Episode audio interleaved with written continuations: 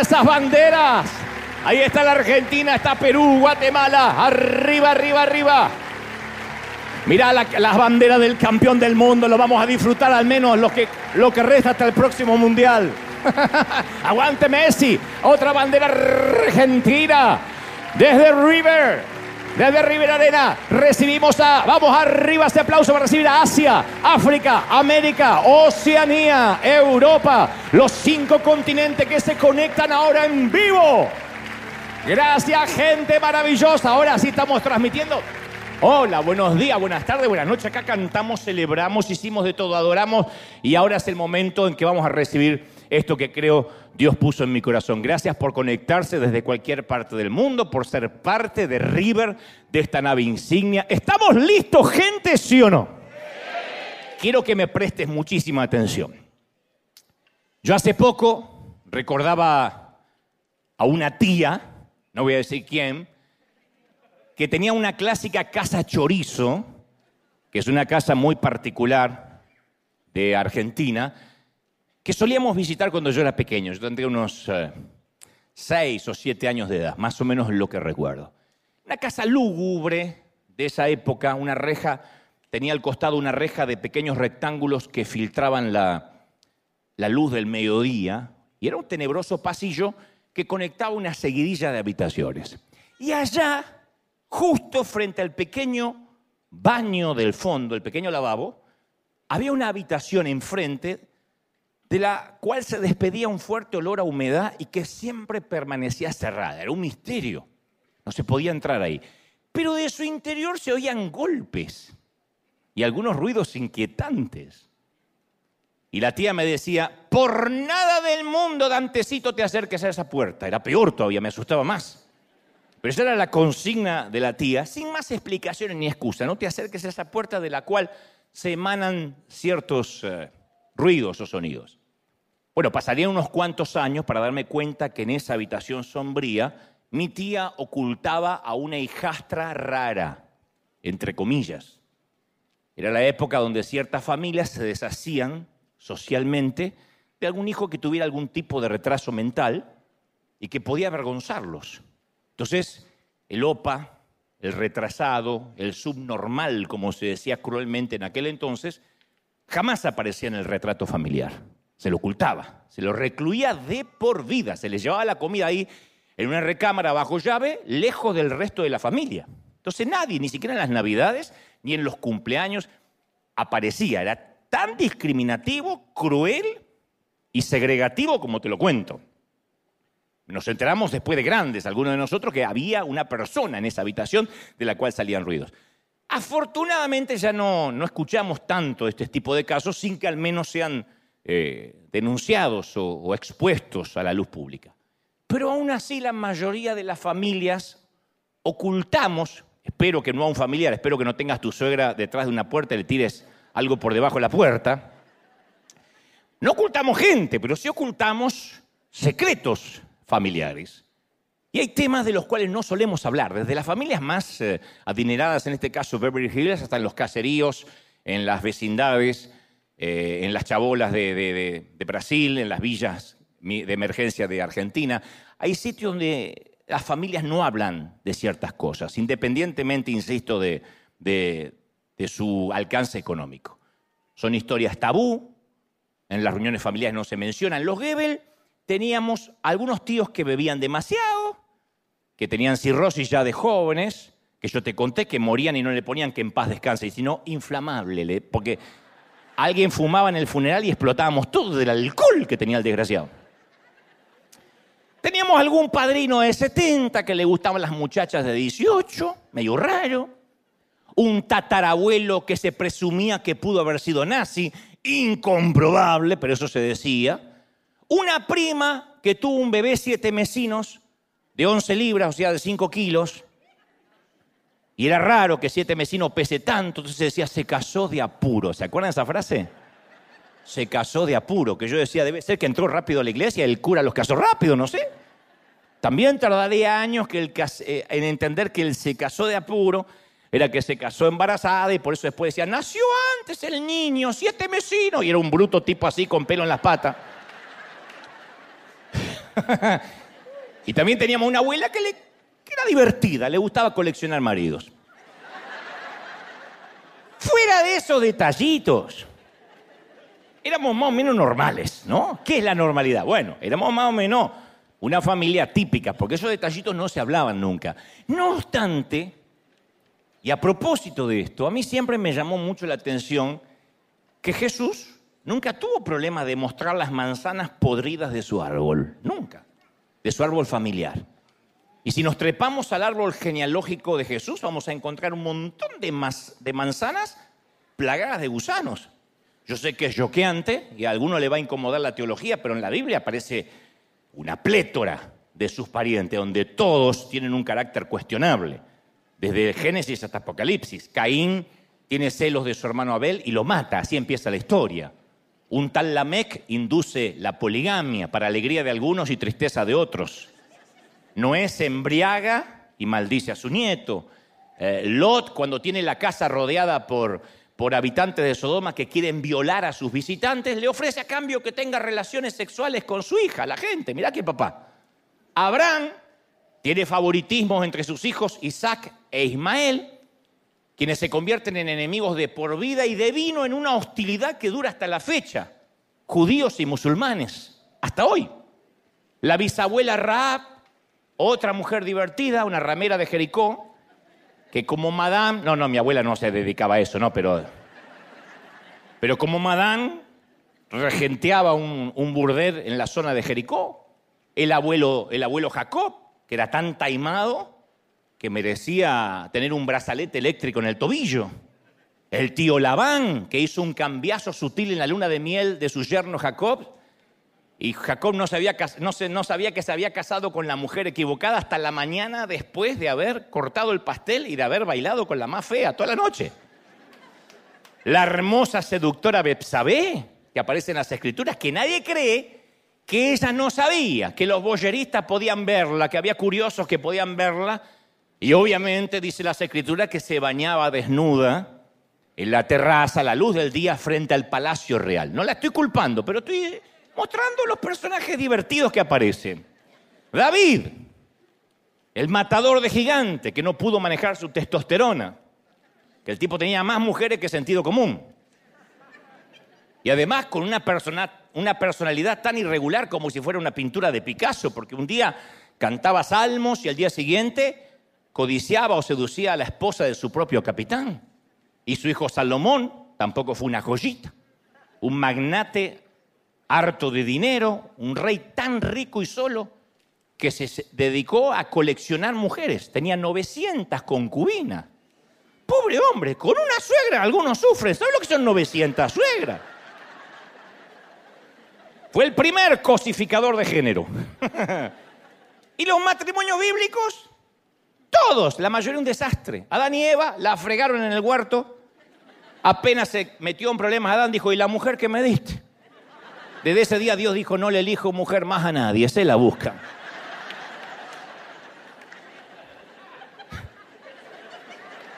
Digo, que Dios me elija una mujer. Dios dice, tu abuela, elegítela que desde el huerto todavía me están culpando. Abraham mintió diciendo que su esposa Sara era su hermana y embarazó a su sirvienta Agar. Para que tengan un repaso, abuelo de pájaro. Isaac y Rebeca se pasaron el matrimonio peleando porque él favorecía a Esaú y ella favorecía a Jacob. Todo lo que sabemos de la esposa de Moisés, Séfora, que por cierto, alguien que tiene menos Biblia que una mezquita no es una marca de maquillaje, Séfora.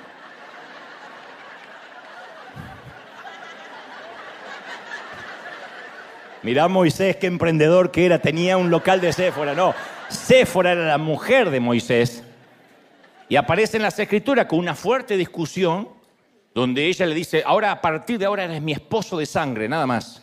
Una cuestión que tenían con el hijo que no viene al caso ahora, pero fue una manera de pedir el divorcio y de ella no se sabe nunca más, hasta que aparecen las tiendas años después.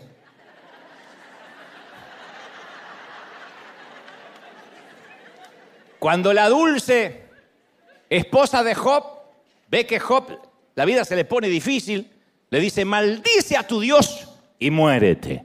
Esos son algunos de los matrimonios. O sea, en las películas de Disney, la vida es difícil hasta que te casas y de ahí siempre viven felices para siempre, pero solo en Disney. Le pasó a Cenicienta, Blancanieves, Rapunzel, Aurora, Ariel, Jasmine, Mulan, Pocahontas, Ana, Elsa y hasta la bella que se casó con el bestia. Los demás, los que no son de Disney, todos, incluso en la Biblia, tuvieron problemas y necesitaban terapia urgente. Así que, señoras y señores, pasen y vea, esos son los antepasados de Jesús, gente problemática. Y yo voy a las escrituras, a la Biblia, y veo una historia de desgracia marcada por el escándalo, por la intriga. Y sin embargo, ¿por qué Jesús no borró esos nombres de la lista genealógica? En lo absoluto los borró. Los periodistas de espectáculos se harían un festín. Estafadores, canallas, granujas, sinvergüenzas, bribones, que aparecen ahí. Desde Génesis, insisto, hasta Apocalipsis. Entonces, ¿qué clase de gente es esta? la clase de gente que integra el elenco de los personajes de Dios. Porque en esa familia, en esa familia extraña, entramos nosotros. Encontramos nuestras historias en las, eh, en las historias de ellos. Lo que concluyo es que si Dios pudo encontrar un lugar para estos personajes entre su familia, significa gente que tenemos esperanza, significa que también nos puede usar, que también nos puede incluir, que podemos ser parte de la familia. Digo, con toda esa pleto de personajes. Yo siempre digo que todos nosotros, lo digo cuando damos la bienvenida, lo hacía recién antes de salir al aire, todos nosotros tenemos un escandaloso problema. No es que pecamos, porque todos tenemos ese problema. Nuestro problema real es que no podemos hablar al respecto, que nos cuesta hacer muchos ser auténticos, que tapamos los problemas familiares, que si tenemos crisis en el matrimonio, hijos rebeldes, problemas con el cuñado, eh, problemas alrededor de la mesa, tratamos de que eso no se sepa.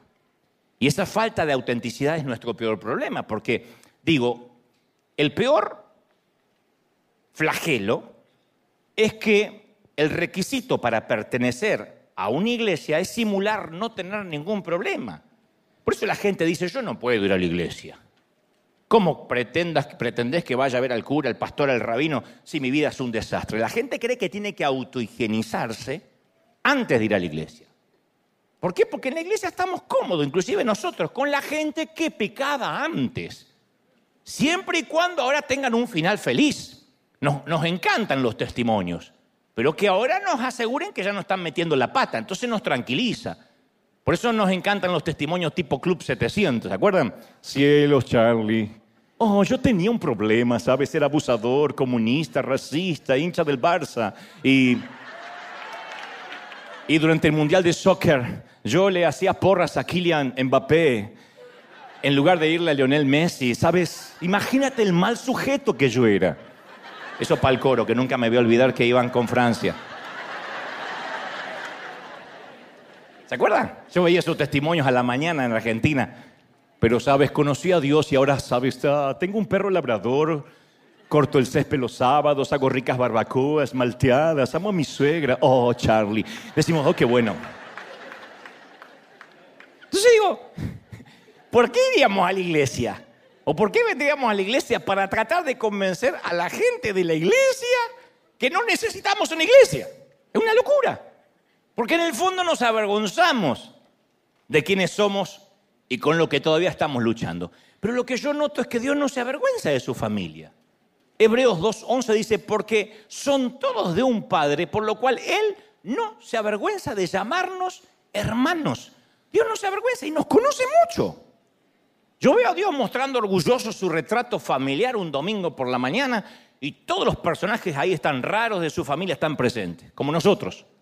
Ahí está en Navidad el cuñado borracho, el tío que nunca maduró, el primo que anda en cosas raras y la tía que nunca puede cerrar la jeta. Están todos ahí.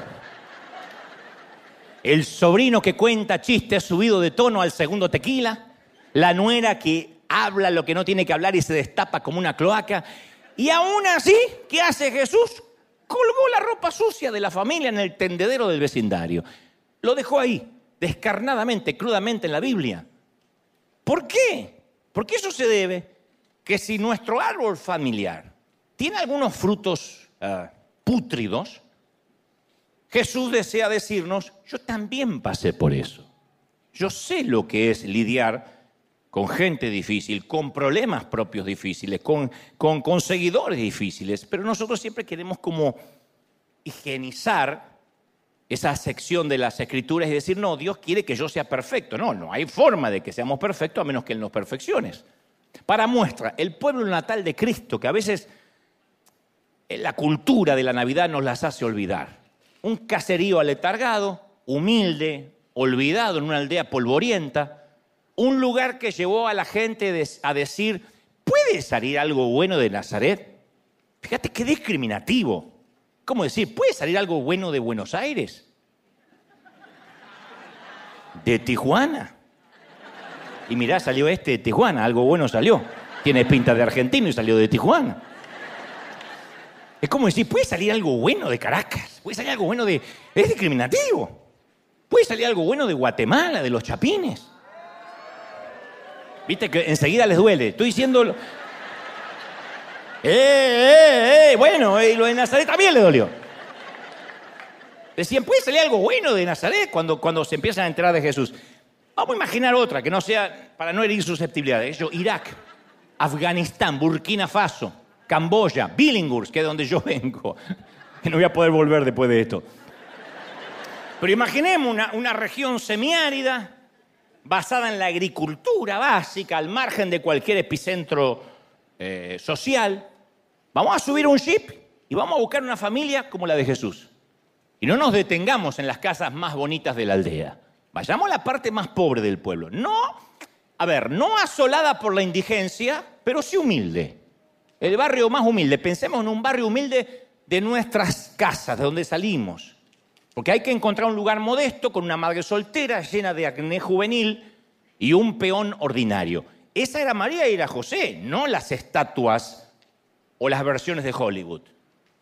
La historia no podía ser más común y corriente. Esa primera Navidad, esa primera natividad de nuestro Señor Jesucristo no tuvo nada de deslumbrante. Esta es una pareja normal, en medio de la plebe rústica, que vive con un sueldo básico, mínimo. ¿Qué hace la gente normal? La gente normal tiene callos como José, estrías como María, la gente normal se queda hasta altas horas de la noche lavando y planchando ropa y levantándose al otro día muy temprano porque tiene que ir a trabajar. La gente normal y común, como cualquier inmigrante, en este caso José y María, usan chancla, en el mejor de los casos pantuflas, lleva a los chicos a la escuela, tiene un perro que es imposible de entrenar. Porque viste que los millonarios tienen perros que todos hasta se compran su propia comida, les dan la tarjeta y ellos llaman por teléfono nuestros perros no podíamos hacer que orinen afuera. Siempre fue así. Porque nuestros perros eran raza perro, mezclado con lo que se le cruzó en una noche de lujuria perruna. ¿Qué raza es? No sé, esa noche no lo controlamos. Es así. Y la, y la mayoría de nosotros, si acaso todos los que estamos acá somos gente común, hoy mismo despertamos a un día común, ¿sí o no? Ningún mayordomo dispuso tu baño de burbujas, ¿o sí? Ninguna criada preparó tu ropa y te dijo, señora, le preparé la ropa para que vaya al servicio hoy. No comimos huevos a la benedictina, nuestro hijo no tomó jugo recién exprimido de nuestros naranjos privados, no. Una vez leímos que Kim Kardashian no sufre con el tránsito porque se traslada en su propio helicóptero. Incluso hay celebridades que tienen su propio avión, Lionel Messi, Tom Cruise, Taylor Swift, Maluma, Elon Musk, Beyoncé, Paquita la del barrio. Pase inclusivo. Esta gente no embarca eh, eh, en, el grupo en, el, grupo, en el grupo 4 de clase turista. No comparten un diminuto baño en el avión con otros 180 pasajeros. No comen con cuchillos de plástico. No le despachan de prepo el carrión porque es muy grande y lo mandan a la bodega. Tienen su propio avión. Y nosotros apenas sí podemos volar, sentado atrás. Entre un tipo que abre los codos como un pelícano y una señora que pidió ventanilla y se levanta a orinar cada cinco minutos, ¿sí o no?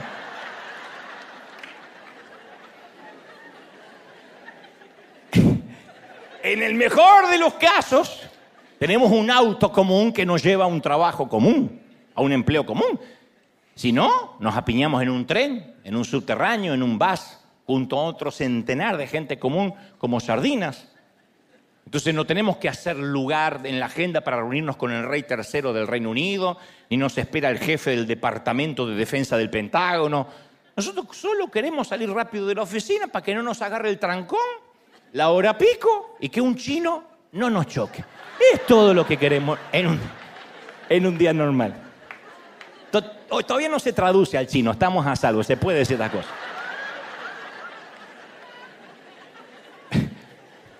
fila en la autopista, fila en la tienda, fila en la estación de servicio, en la gasolinera, fila eh, eh, para, pedir un café. Si fuésemos el gobernador o al menos tuviésemos un Oscar sobre la chimenea, un Grammy, un Emmy, quizás podríamos evitar a las multitudes, pero nosotros no las podemos evitar. Aun cuando nos vamos de aquí hoy, no podemos evitar los trancones del estacionamiento y ahí estamos. Siempre recuerdo cuando el presidente Nayib Bukele, y te lo he contado varias veces, puso a todo su ejército y custodia para escoltarme durante mi estadía en El Salvador, esas 24 horas. Trayectos de hora y media yo los hacía en 10 minutos. 10 motociclistas armados, 5 delante, 5 atrás. Dos enormes Chevrolet Suburban delante y dos enormes Chevrolet Suburban atrás. Yo miraba y decía, ah, ¿puedo acostumbrarme a esto? Me sentía Luis Miguel. Yo decía. Y viste, esto se lo, digo a los queridos salvadoreños y los que están aquí. Los salvadoreños. Cuando tienen un arma, una moto y una placa, no van diciendo, por favor, nos dejarían pasar. Van diciendo, yo me sentía Jim Carrey todopoderoso, así, así, y se abría. Era maravilloso. De hecho, voy a estar ahí el 17 de agosto próximo. Tomen nota, ¿eh? A ver si no me esperan. Cuando llegué acá a Iliex, mi carruaje volvió a ser calabaza. Mis briosos alazanes suburban se transformaron en roedores. Quedé atrapado en una calle llamada La Ciénaga. Y a nadie le importó que hacía 24 horas yo había sido una celebridad en El Salvador. Volví a ser común Bajé la ventanilla y dije, mire que en El Salvador me respetan muchísimo. Y me saludaron con un gesto que luego me dijeron que era un insulto. Somos gente normal. Entonces llevamos una vida común, salpicada, con alguna boda ocasional, un cambio de empleo, alguno que otro nacimiento, un par de funerales en el peor de los casos. Y en ocasiones nos sentimos invisibles. En del gentío, nimios, pueriles, desdeñables pero Jesús también era un muchacho perdido en el vecindario, porque los vecinos de Jesús, cuando él se empieza a hacer famoso, lo recordaban como un obrero. Marcos 6.3 dice que dijeron, ¿no es este el carpintero? No decían, oh, se veía venir el niño prodigio. Este no es el carpintero. Porque Jesús tenía manos callosas. Yo sé cómo son las manos de un carpintero, porque mi papá lo fue toda la vida. Aspecto común, Dudo que las cabezas giraran cuando Jesús pasaba durante esos 30 años de carpintería. No lo habrían elegido para la portada glamorosa de caras. El linaje cuestionable, criado en una nación olvidada, entre gente oprimida en una recóndita aldea. Hogar humilde, mamá soltera, un papá que desapareció porque de José no se sabe después más nada. Después de que él tenía 12 años no se lo vuelve a mencionar, así que se presume que pudo haber muerto un peón común y corriente con apariencia ordinaria. Entonces uno no tiene que pensar en el, Jesús rubio de ojos azules con rasgos europeos porque esa es una creación estadounidense. Es una creación gringa. Eso nació en Hollywood.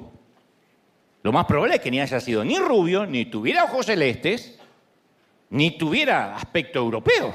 Todos quisiéramos que él haya sido perfecto, un modelo, casi un argentino, pero no, el día que ustedes prediquen, pongan el ejemplo que quieran, nada estoy yo. El día que ustedes prediquen, diga, y pudo haber sido como el chicharito, pero en mi, no, estoy yo. Entonces, si pudiéramos ir a buscarlo a Jesús, tendríamos que ir a aquella casa de adobe, ¿ven? Con el techo de paja, la que tiene gallinas en el patio. Y hay un adolescente desgarbado reparando sillas en el cobertizo. Hechos 2.17 dice, era necesario que Él fuera en todo como nosotros, sus hermanos, porque sólo así podía ser misericordioso con nosotros y fiel para con Dios. Y dice Hechos, y puesto que Él mismo experimentó lo que es el sufrimiento, la tentación, sabe lo que significa, y por eso nos puede socorrer a nosotros en sufrimientos y en tentaciones, porque Él no vino a ser aquí un semidios, un superhéroe de Marvel. Él no descendió como Terminator. Y dijo, conquistaremos el mundo, Pinky. Él llegó como un niño. Entonces sé lo que estás pensando. Ey, ey, ey, Cristo común, vamos, Dante, patrañas. ¿Cuándo es común caminar sobre el agua? ¿Cuándo es común resucitar muertos? ¿Cómo es común? ¿Cómo podés llamar común a la vida de Jesús? Yo ya lo estoy escuchando a los policías de la santidad ajena. Pero nueve de cada diez veces sí podemos llamar común a la vida de Jesús. Pasó 30 de sus 33 años en un pueblito, en un simple punto marrón, al borde del aburrimiento. Aparte de ese único incidente en el templo cuando tenía 12 años, que se perdió, que aparezca en las escrituras de lo que haya dicho o hecho durante tres décadas que caminó sobre este planeta. Si no fuera por una afirmación del evangelista Marcos que ni siquiera sabríamos en absoluto de esos 30 años de Jesús, una simple pregunta que nos permite reflexionar a quienes también, señores, tenemos una vida común. ¿No es este el carpintero? Esto nos habla del oficio, a que fue un carpintero. Los vecinos de Jesús dijeron, ¿este no es el carpintero, che?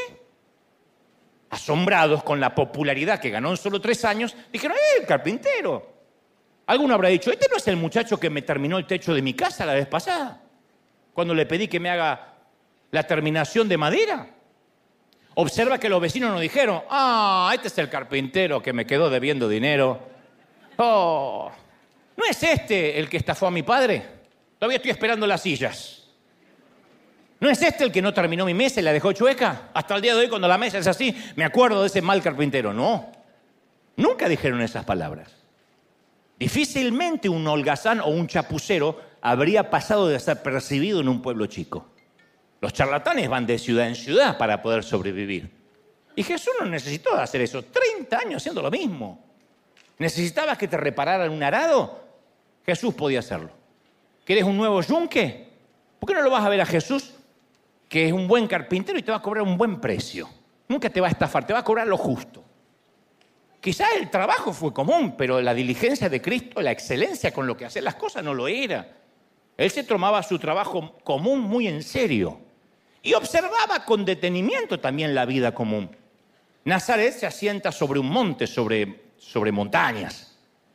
Está a 600 metros sobre el nivel del mar. Y ahí me lo veo al joven Jesús con veintipico de años, 24. imagínate un muchacho de 23 años, mirando el mundo que él mismo había hecho flores en la montaña de primavera, atardeceres helados, pelícanos que volaban sobre el mar de Galilea, césped de grama esparcida o grama esparcida a sus pies, césped de tomillo, campos y plantas de higo a la distancia. Ese paisaje común quizás lo inspiró algún día a decir ya cuando predicaba, consideren las azucenas del campo, miren cómo crecen, no trabajan ni hila y yo digo que ni Salomón con todo su glamour se vistió como una de ellas. Porque él recordaba lo que era las azucenas o los lirios del campo. El fabricante de yugos explicaría más tarde, mi yugo es muy fácil. Aquel que se quitaba el acerrín de los ojos, y yo sé de eso porque también trabajé en la carpintería con mi viejo, dijo, ¿por qué miras la viga que está en el ojo de tu hermano y no te sacas la viga que está en tu propio ojo? ¿Por qué miras la pelucita del otro y no te sacas lo que tienes, el acerrín del tuyo? Observaba que una semilla del camino no echaba raíces, como un grano de mostaza producía un gran árbol.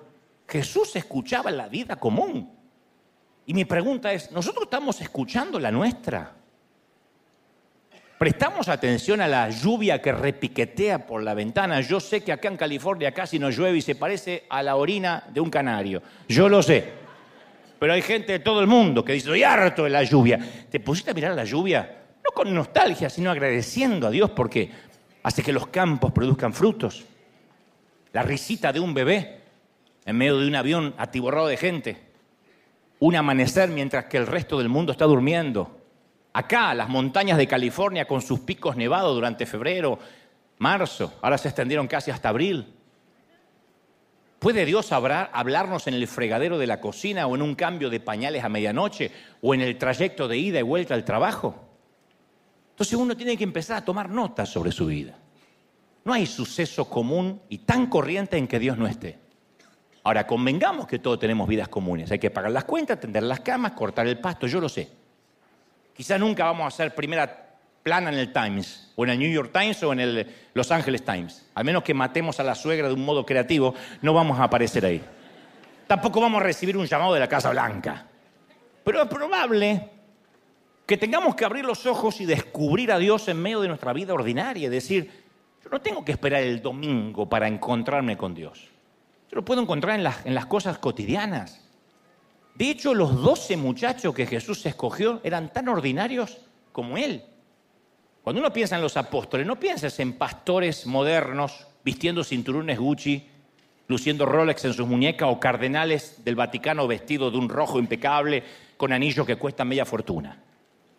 Yo te voy a recordar cómo era aquella cuadrilla destartalada.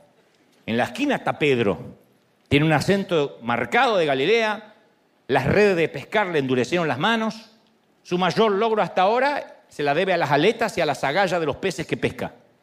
El hombre sabe más de róbalos y astilleros que de egipcios y de cultura romana. Y sus compatriotas o sus colegas, Andrés, Santiago, Natanael, igual. Nunca estuvieron fuera de sus casas una semana. No han estudiado las costumbres de Asia, no saben nada de cultura griega, en su pasaporte no tienen un solo sello. ¿Qué tienen? Y humildad. ¿Quién dijo? La madre de uno de ellos fue decirle, Jesús, mis hijos quieren estar a tu derecha y a tu izquierda. ¿Qué iban a tener humildad? Conspiraron para ver quién se sentaba al lado de él en el cielo.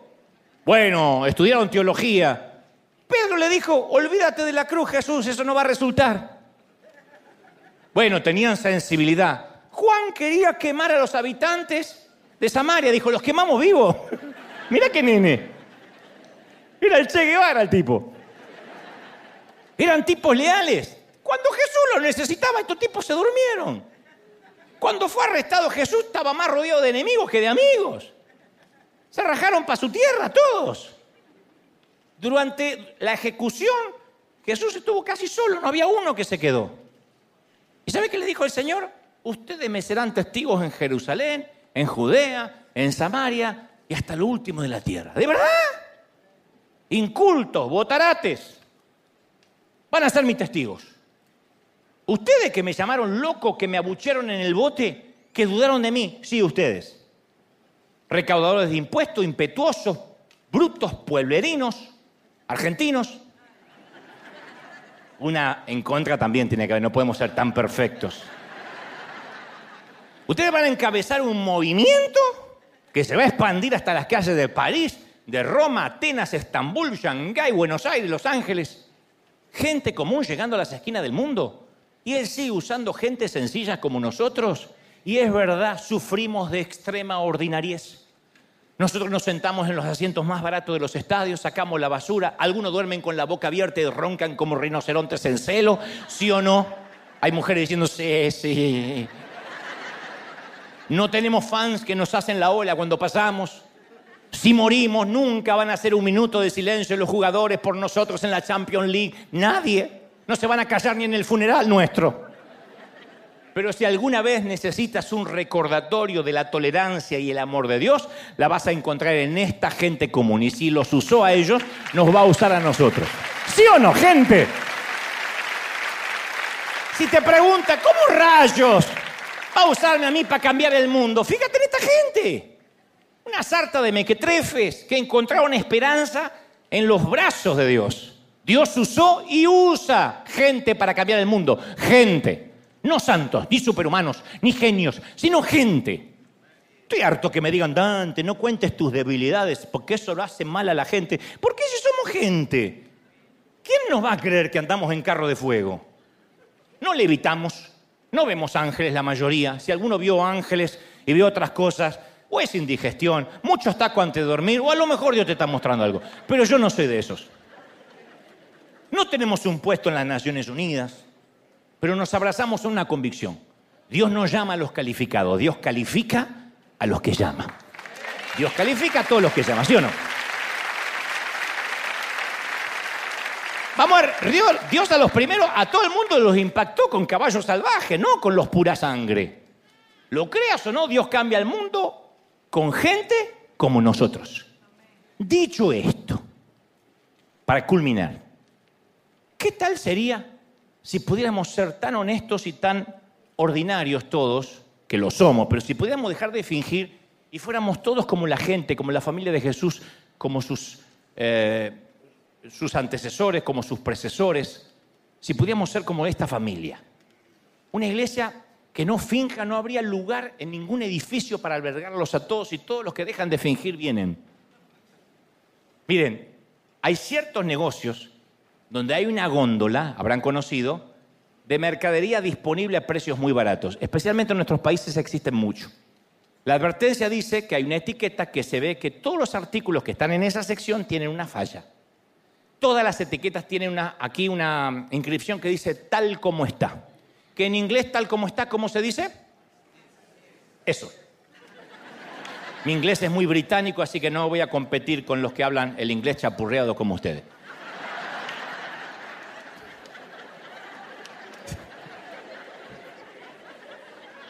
Yo no hablo bien inglés, pero nunca me faltó comida ni lugar para dormir, siempre. Yo soy querer dormir aquí, Kimosabi, y siempre duermo. Nunca me dijeron, no lo entiendo, I'm sorry. I'm so sorry. Comer, comer, aquí. Y cuando voy al menú y no entiendo, digo, picture, picture. Ya, y mira hasta dónde llegué. Bueno, yo descubrí que hay una frase en inglés que, ¿cómo era? Esa, que dice tal como está. Que es una, manera, una manera eufemística de decir, estos artículos están fallados, están como están. El negocio te hace una advertencia razonable. Este es el sector donde están las cosas que tienen alguna falla. Vas a encontrar algún defecto, una mancha que no sale, una cremallera que no cierra, un botón que no funciona o que le falta. No son artículos normales. Tampoco te dice dónde está el defecto. Hay que buscarlo. Pero sí sabemos que está fallado. Así que cuando llegues a casa y lo encuentres, porque lo vas a encontrar, no vayas al reclamo del cliente. Me vendieron algo fallado porque decía tal como está. La mercadería, la mercadería de ese sector hay una regla fundamental. No hay devoluciones. Queridas, queridos matrimonios. Queridos papis. Queridos yernos. No se devuelve el dinero, no se cambia la mercadería. Si estabas buscando perfección, te metiste en la góndola equivocada. Porque ahí dice tal como está. Si estabas buscando perfección en una iglesia, también te metiste en una góndola equivocada.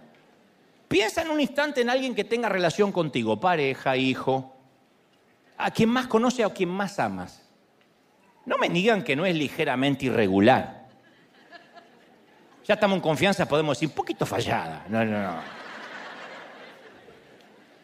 Hay una pequeña etiqueta acá, dice, hay un defecto, tenés que buscarlo. Una tendencia al engaño, una lengua venenosa que tira frasecitas. Un temperamento así control, ojos indiscretos. No te voy a decir dónde está el defecto, pero ahí está. Y cuando encuentres la fallita, y la vas a encontrar, no pongas cara de orinar agua bendita.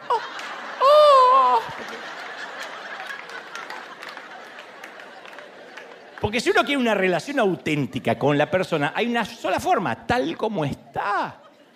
Si andabas en busca de perfección, te metiste en la góndola equivocada. Los pastores, los curas, los rabinos deberían decir, ¿acepta esta mujer tal como está? ¿Acepta este bestia tal como está? Pero nos sentimos tentados a vivir bajo la ilusión de que va a cambiar, hacemos torpes intentos por arreglar a la gente, a querer controlarla, quiero que se haga a mí, que aprenda a ceder, o que fija lo que no es. Y lo más doloroso es darnos cuenta que yo también estoy, ustedes también están en las góndolas, tal como está. ¿Por qué exige perfección si no la puedes ofrecer? A lo largo de la historia los seres humanos nos resistimos a dejarnos poner esa etiqueta. Entonces dividimos a la gente en dos grupos, santa y normal como nosotros y pecadora y rara. Entonces cada uno de nosotros tenemos hábitos que no podemos controlar, defectos que no podemos enmendar. Y ese es el elenco, con el, este es el elenco con el que Dios tiene que trabajar. De la misma forma que el gluten te hincha la panza, nosotros estamos propensos siempre a hacer lo que no debemos mentimos, sacrificamos nuestra integridad no por un millón de dólares, por dos pesos. Perdóneme, oficial, no vi el stop. Yo no vi, no vi, no vi, no vi que justo decía colegio a menor en la marcha, no vi, no vi. Por dos pesos. O mentimos, justo te iba a llamar en estos días. ¿Quién es?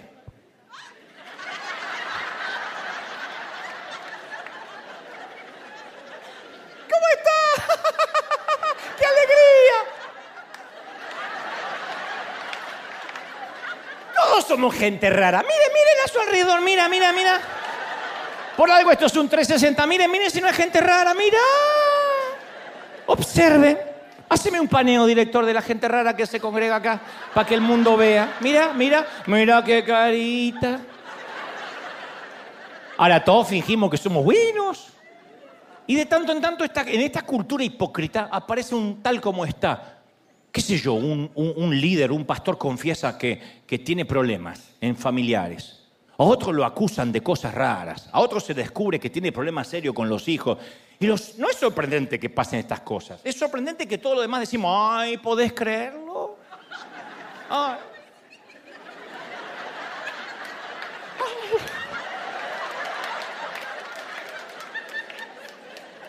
Esta que se rió es así.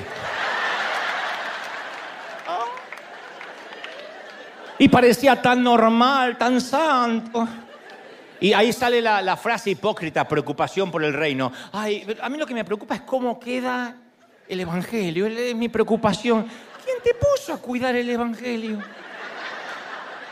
Pero es una forma de decir, habíamos quedado que todo íbamos a fingir, que todo íbamos a ocultar nuestros problemas personales para que el Evangelio no quede mal parado. ¿De verdad? El problema de la raza humana es que no, no es que tenemos un par de manzanas podridas entre nosotros. El problema de la raza humana es que todos llegamos fallados. En que todos, ninguno de nosotros es una manzana sana. Si no, ya estaría en el cielo. ¿Qué hace acá? Ya se lo hubiese llevado Dios. Dígame, demasiado sano para convivir con los de River. Ya se lo hubiese llevado. Y como digo siempre, si alguien dice, es que yo estoy buscando una iglesia perfecta, era perfecta hasta que llegaste y la fregaste, ahora dejó de serlo. ¿Por qué hay oraciones más sinceras en los pasillos de hospital y en los panteones que dentro de nuestras paredes? Porque en los nosocomios y porque en los cementerios la gente que hace esas oraciones no se considera llena de Dios, llena del poder de Dios, ungida. Es gente que está desesperada, no come santos y defeca diablos. Y a pesar de tener tantos defectos, ora torpemente como puede y hasta extiende una mano de ayuda a gente común como ellos piensan que a lo mejor le pueden cambiar la vida a alguien. Por eso hay oraciones más sinceras a veces, insisto, en los pasillos de hospital y frente a una tumba que dentro de nuestras paredes. Lo cual no estoy diciendo que todos los que estamos acá no somos sinceros, pero deberíamos de tanto en tanto toparnos con nuestra ordinariez y saber que somos gente normal, común, todos. Posiblemente yo sea el más normal de todos, ¿eh? En serio. Yo digo a desmérito del que cree, no, no, pero es que usted, es que tú. Lo que pasa es que a ti Dios te dio tantas tones, tantos tales. No, yo nado en el mar de la normalidad. Me cuesta horrores todo lo que te cuesta a ti. No me levanto a la mañana y salto a la cama y digo, uy, a buscar a Dios con devoción en la montaña. No, a veces no me puedo levantar, tengo los ojos chinitos así, me levanto, voy reptando hasta el baño. A veces quiero abandonar todo, a veces me bajoneo. A veces no soy un ciclotímico, pero a veces estoy alegre, a veces estoy triste. Pasa lo que toda la gente. A eso me refiero con que debo ser normal o el más normal de todos. Porque hay gente que se hace un modelo terminado y piensa, a aquel no le debe pasar lo mismo. Sí, y a veces hasta peor, estamos bajo fuego. Pero uno a veces puede hacer algo por la gente. A ver, aunque no sea la Madre Teresa, aunque no tenga todos los recursos, si no me crees, Pregúntale a las personas que viajaron a Londres una mañana de, otoño de 2009 para darle las gracias a Nicholas Winton. Un tren de vapor salió de Praga con destino a Londres para homenajear a Sir Nicholas Winton, que hasta antes de ser caballero, Sir, era un hombre común, que poco antes del comienzo de la Segunda Guerra Mundial salvó a cientos de niños de la deportación nazi. El tren Winton rememoró el trayecto que a finales de agosto de 1939 hicieron 669, presten atención a las cifras, 669, 669 niños checos de procedencia judía a los que este simple, en aquel entonces agente de bolsa británico salvó de una muerte segura de los campos de concentración del Führer. Y ahora estos, estas personas viajan en un tren del homenaje. Tienen todas las personas que van a viajar en este tren entre 70 y 80 años. Los pocos que aún tienen pelo lo tienen de color gris, caminan a paso lento, arrastrando los pies. Pero no es una visita social, es un viaje para demostrarle gratitud a este caballero Van a viajar desde Praga a Londres para darle gracias al hombre que salvó sus vidas, un encorvado hombre que los espera en la estación con sus 100 años. Los recibió en la estación del andén, tal como lo hizo en 1939. En 1939 este hombre era un caballero de 29 años. Las tropas de Hitler estaban asolando Checoslovaquia, separando las familias judías, llevándose a padres y madres a los campos de exterminio y nadie se preocupaba por los niños. Winton se enteró, decidió ayudarlos. Él no era nada, ni pastor, ni cura, ni militar. Agente de bolsa, corredor de bolsa. Usó sus vacaciones para ir a Praga, de que iba a ir a Praga. Encontró a padres que le dieron los hijos y les encomendaron el futuro de ellos. Y después de regresar a Inglaterra, trabajaba en su oficio habitual durante el día y por la noche salvaba chicos. Convenció a Gran Bretaña de darles asilo encontró casas de adopción, juntó fondos y programó el primer viaje de aquellos niños el 14 de marzo de 1939. Realizó siete viajes más en los próximos cinco meses. Su último cargamento de niños se lo conoció como los trenes de la esperanza. Llevó 669 niños en total, les dio opción a vida. Parece que no hizo mucho porque murieron 15.000 niños en el genocidio. Pero él salvó 669 que les dio la opción de vivir, crecer y ser adultos. Después de la guerra este hombre no le contó a nadie lo que hizo, ni siquiera a su esposa Greta, nadie lo sabía. En 1988 Greta, su esposa, ordenando el desván, ve fotos de todos los niños y un listado completo de los nombres. Y le dice, ¿qué hiciste? Y él le cuenta entre lágrimas, es que no quería que me den el rédito por esto, el crédito y reveló al mundo el secreto de su esposo, el corazón bueno de su hombre, que se guardó por 50 años. Lo invitaron a un programa de televisión de la BBC de Londres, esos que tienen público, muy famoso en aquellos años. Winton acudió sin saber para qué iba. El video es viral en YouTube y luego lo pueden ver en sus hogares. El hombre ocupa un lugar como espectador, no sabe a qué va, y de pronto la conductora saca una libreta, un tesoro escondido y lee el nombre de una niña y luego grita, Nicolás Wilton. El hombre levanta la mirada asombrado. El nombre de esa niña, le dice, que acabo de leer es una de los cientos que usted salvó durante la Segunda Guerra Mundial. Y luego la conductora le pide a los asistentes que se levante todo aquel que le debe la vida a Nicolás. Y todo el plató, todo el estudio se pone de pie porque de aquellos 669 niños hay más de 5.000 descendientes. En el 2003 la reina Isabel le concedió el título de caballero a este hombre que decía que finalmente murió en el 2015 a la edad de 106 años. Y como él mismo solía decir y dijo aquella noche en el set, yo no creo que lo que haya hecho haya sido importante, o no pensé. Aquella vez en el set de televisión dijo, miró los ojos de quienes les había salvado la vida, dijo, no me sobreestimen. Yo solo soy un hombre común y ordinario.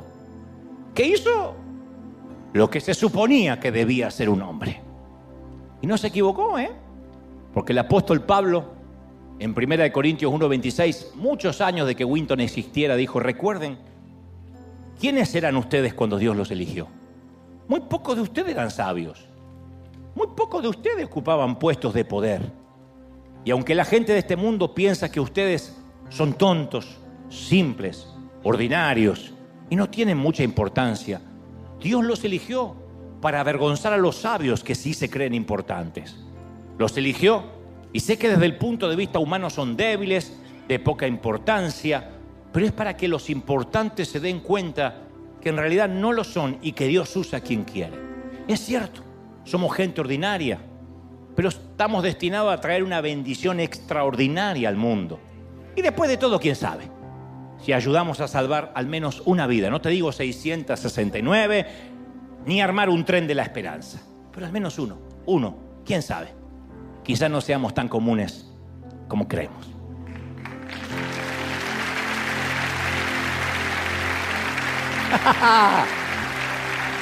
Dale un aplauso al rey, gente maravillosa.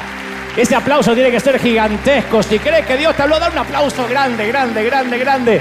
Mi maravillosa gente común de River, ¿cómo te ama el Señor? Dale ese aplauso al rey que te ama, príncipe, ¿cómo te ama?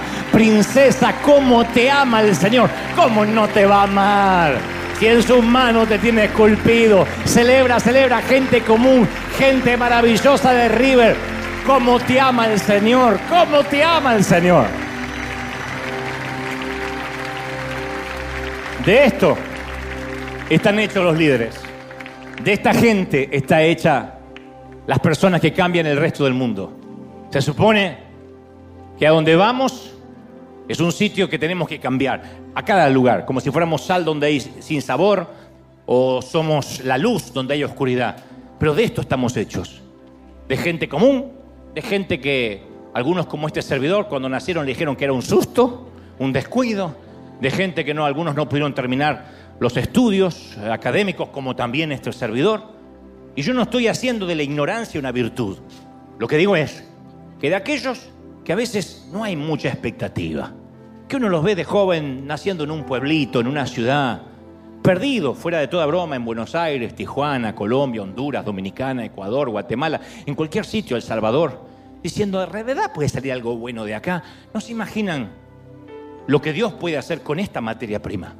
Esta es materia prima para ser valientes, para ser gobernadores, presidentes, empresarios, hombres, mujeres de bien. No te imaginas lo que Dios puede hacer con el barro, lo que un buen alfarero puede hacer. Así que antes de despedirnos me gustaría que repitas conmigo esta oración. Todos, católicos, judíos, musulmanes, maometanos, los que dicen soy ateo, gracias a Dios, los que son cristianos. Todos, porque aún los que somos cristianos nos hace bien repetir esta bellísima oración. Digan conmigo, Señor Jesús, entra en mi corazón, perdona mis pecados, ayúdame. He sido un desastre gran parte de mi vida, si acaso toda. ¿Podrías perdonarme? Dame una nueva oportunidad. Ayúdame a ser de bendición para otros. Ayúdame a cambiar a ser mejor. Sé que me ayudarás. Amén. Y ahora me encantaría que pongas la mano en tu corazón y quiero orar por ti, por los que están en casa, antes de despedirnos. He hablado, he transmitido lo que creo. Torpemente Dios me ha dicho que te diga. No obstante, si alguna de estas palabras han llegado a lo profundo de tu corazón, a lo profundo de tu alma, me encantaría que te lo lleves atadas a tu cuello, escritas en las tablas de tu corazón, donde te lleve la vida, donde la providencia te vaya a dirigir, nunca olvides que Dios te ama, que tienes un propósito, que por algo sobreviviste al año 2020. Caramba, no es poca cosa. Siempre lo voy a mencionar y soy monotemático y repetitivo. En el 2020 un virus equitativo nos podía llevar a todos, de cualquier edad, sanos o enfermos. Y muchos se fueron y partieron sin esperanza. Pero los que hemos quedado, los que hemos sobrevivido y aún estamos de este lado del sol, los que aún podemos darnos el lujo de visitar enfermos o caminar sobre un panteón y no estar debajo de una tumba, los que tenemos mejillas tibias y no frentes frías, los que esta noche vamos a ir a una cama en lugar de un ataúd, los que mañana vamos a volver a desayunar, caramba que tenemos que agradecer a Dios y decir, Señor, ayúdame a transformar la vida de, no sé si niños de jóvenes, pero alguien espera que le salve la vida. Y como Nicholas Wheaton podemos marcar la diferencia. Lo sepan o nunca se sepa y solo el agradecimiento y el crédito venga en el cielo. Padre, gracias por esta mañana. Gracias, Señor, por los que están aquí, por esta cuna de campeones, por estos eh, obreros de primera línea, por esta gente maravillosa que has traído de los confines de la tierra, por los que son de la casa, por los que nos visitan, por los que se han sentido comunes, por los que hoy despertaron a un día común, pero se van después de una mañana extraordinaria. He transmitido lo que creo has puesto en mi corazón y yo te pido ahora, Señor, que toques estos corazones, que los bendigas, que los ayudes a ser un canal de bendición, que ellos sean los portadores, los canales para bendecir a otros, financieramente, almáticamente, emocional o espiritualmente, que vayan por los caminos, por las aldeas, los pueblos, las naciones, las ciudades, llevando esto maravilloso. Yo bendigo a este tu ejército, a este tu equipo, a este grupo que está tan destartalado como los doce que elegiste alguna vez. Pero por Dios, qué ganas tenemos de servirte. Señor, cómo te amamos y cómo nos amas. Me dice el Señor que te diga, no te olvides que yo no te dejo hasta que no haya hecho contigo lo que dije que iba a hacer.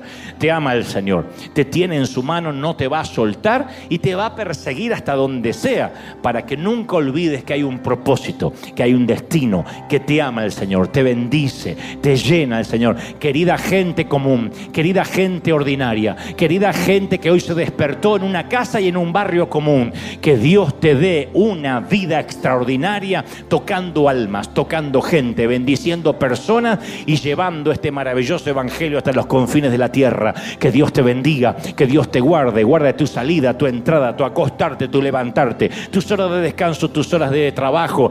Que bendiga el fruto de tu vientre, mujer, y el fruto de tus manos, varón y mujer. Que te bendiga en la ciudad y en el campo, en tu entrada y en tu salida. Y que de aquí hasta que te toque partir a la eternidad, seas bendito y próspero en todas las cosas. Amén. Y amén. Seas bendecido. Seas bendecido, gente. Seas bendecido. Dar un aplauso al rey. A celebrar. Chau, chau, chau, chau, chau, chau. Hasta el domingo que viene. Firme como talón de oso. Chau a la gente del mundo. Chau, chau.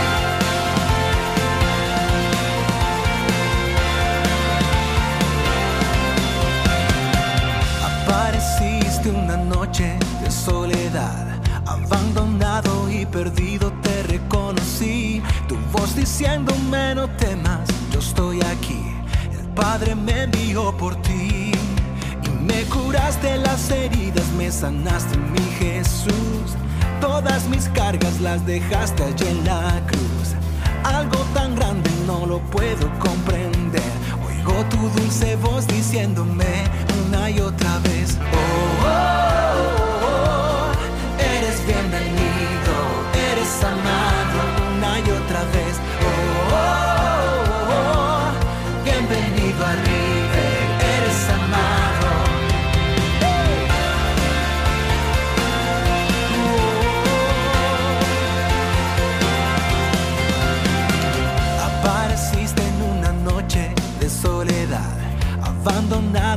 perdido te reconocí. Tu voz diciéndome no temas, estoy aquí. El Padre me envió por ti. Y me curaste las heridas, me sanaste mi Jesús. Todas mis cargas las dejaste allí en la cruz. Algo tan grande no lo puedo comprender. Oigo tu dulce voz diciendo